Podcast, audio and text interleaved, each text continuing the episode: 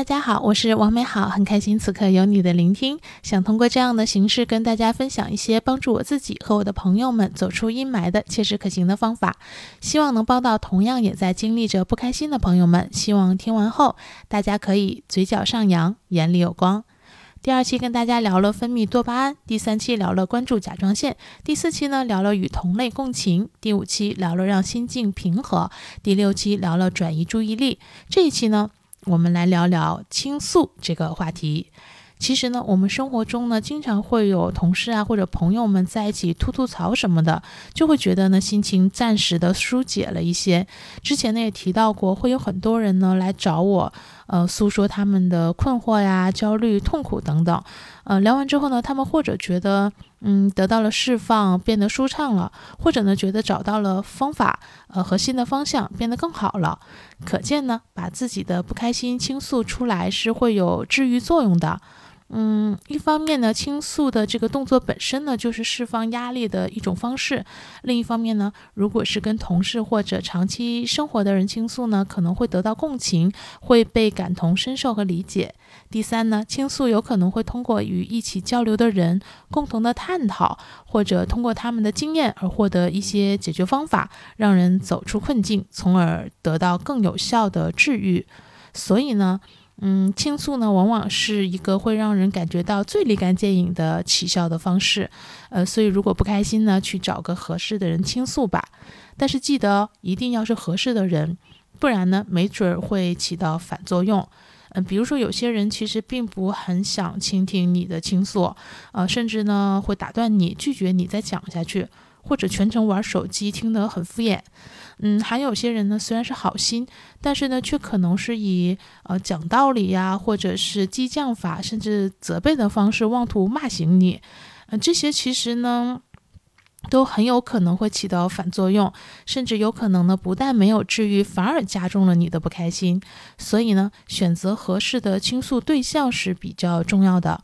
嗯，另外呢，刚才有提到倾诉其实是分了两个目的，一个呢是可以发泄和释放，得到一定的疏解；另一个呢是有可能解决问题，从而走出现在的困境，开心起来。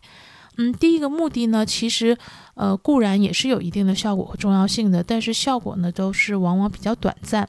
因为其实引起不开心的根本问题如果没有得到解决，那么下一个小时或者下一天，其实终究还是要面对的。那面对的时候呢，可能又会觉得痛苦起来。所以其实更加重要的是，希望大家能实现倾诉的第二个目的，就是最好能找到问题的解决方法。不然呢，可能会陷入到无穷无尽的倾诉当中，反而呢会因为一直得不到解决而越倾诉越难受。而且倾听你的朋友呢，也很可能会逐渐的消磨掉耐心。我就确实见过几个这样的例子，就是有的人呢找了太多人倾诉，但是一直还是走不出那个状态，问题也得不到解决。那最后呢，即使原来特别想帮他的朋友，也不再想见他了。嗯，想起来要见他，听他哭诉啊，就比较害怕，压力很大。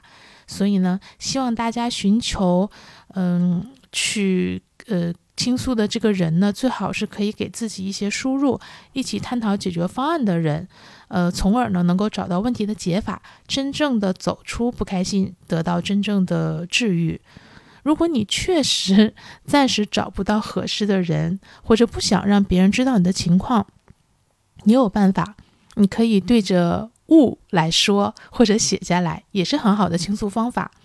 嗯，我记得曾经有一年在异乡，我和当时的男朋友分手，又同时呢一个人在做生意，没有同事可以倾诉，又不想让家人和朋友知道我的情况，我就对家里的各种电器说话，一会儿呢跟取暖器说说话，一会儿跟冰箱说说话，一会儿呢又跟台灯说说话。嗯，现在想想呢，那时候还是有点凄惨的，但是确实也很感谢这些小电器陪我度过了一段难熬的岁月。嗯，然后呢，就在上个月，我又遇到了比较崩溃的时刻。但是当时呢，我的朋友呢身体不好，我又不想去跟别人说，我就深夜开车跑到了江边，站在寒风中，对着夜色里的滔滔江水哭诉了一番。当然了，我更推荐大家用写的方式，可能更有效，以及不那么凄惨。没准儿你还能发现自己的文字天赋哦，成为作家和编剧也说不定呢。比如，其实我做内容，做现在的这些嗯东西呢，在我看来，其实也是我倾诉的一种方式。嗯，好了，这就是今天的内容，跟大家分享了我治愈自己的第六个方法——找渠道倾诉。嗯，希望大家一定要倾诉，哪怕只是写下来，或者是对着物去说。当然，最好还是能找到那个愿意聆听、陪伴你，最好还能跟你一起探讨解法的人。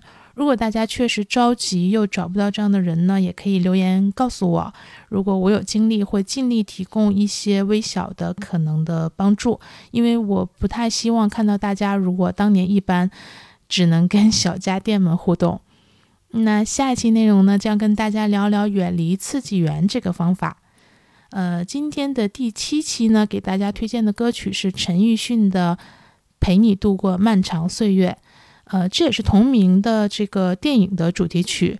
呃，这部电影呢是周迅执导，白百合主演的。嗯，当年的白百合呢，在日本的樱花树下回头微笑的镜头，还挺动人的。那几帧唯美的画面呢，也值得大家。嗯，去看一看这部电影。不管怎样呢，还是希望有生之年能有人真心陪着你，嗯，陪你把沿路感想活出了答案，陪你把独自孤单变成了勇敢，陪伴你一直到故事给说完。